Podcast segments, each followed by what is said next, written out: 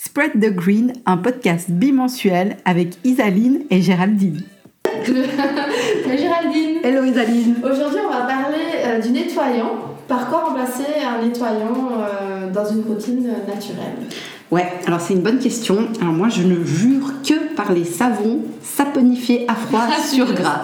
Alors on appelle ça aussi SAF pour dire euh, le, petit, le petit nom. Euh, donc c'est des savons artisanaux. Euh, vous trouverez jamais ce type de savon en grande distribution simplement parce que c'est un processus, on va dire, totalement artisanal qui n'est absolument pas rentable pour des industriels. Donc n'allez pas chercher ce type de savon en grande distribution.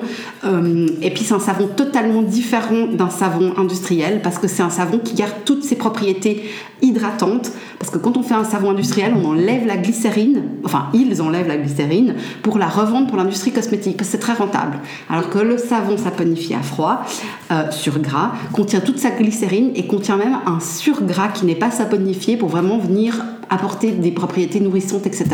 Moi, je recommande simplement pour le visage, si possible, un savon sans huile essentielle, parce que simplement, bah, voilà, il y a des huiles essentielles dans tellement de produits et que malgré tout, bah, ça reste des molécules avec lesquelles il faut faire un petit peu attention.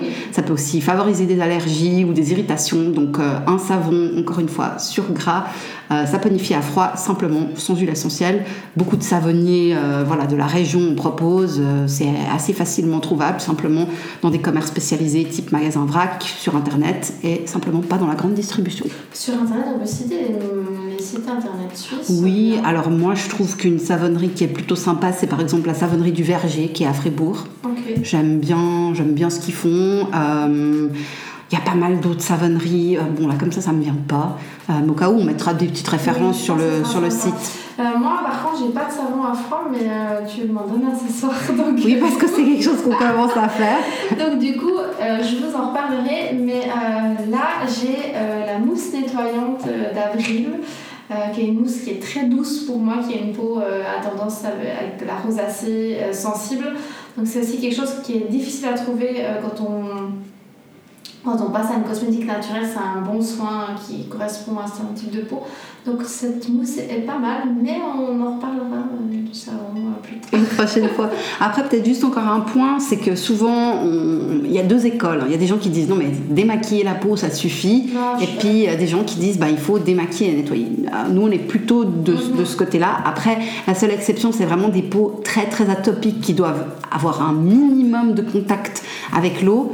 Euh... C'est vrai que c'est juste que tu fasses ça. Je sais que les gens qui sont sujets à la rosacée, à la coupe rose après, euh, c'est pas du tout conseillé d'appliquer de l'eau en fait. C'est vraiment des laits et plutôt quelque chose de vraiment extra doux. Extra doux. Donc, dans la mesure du possible, nous on est plutôt partisane de voilà, d'abord on démaquille, ensuite on mhm. nettoie. Maintenant, si vous avez une peau excessivement sensible, et eh ben à ce moment-là, euh, il y a des formules qui existent qui, qui, qui permettent un peu de lait justement démaquillant et qui il vaudrait mieux pas trop trop se maquiller non plus dans ce cas-là et vraiment utiliser un espèce de deux en un. Euh, c'est clair que si on est très maquillé, euh, je pense que c'est quand même mieux de faire cette double étape.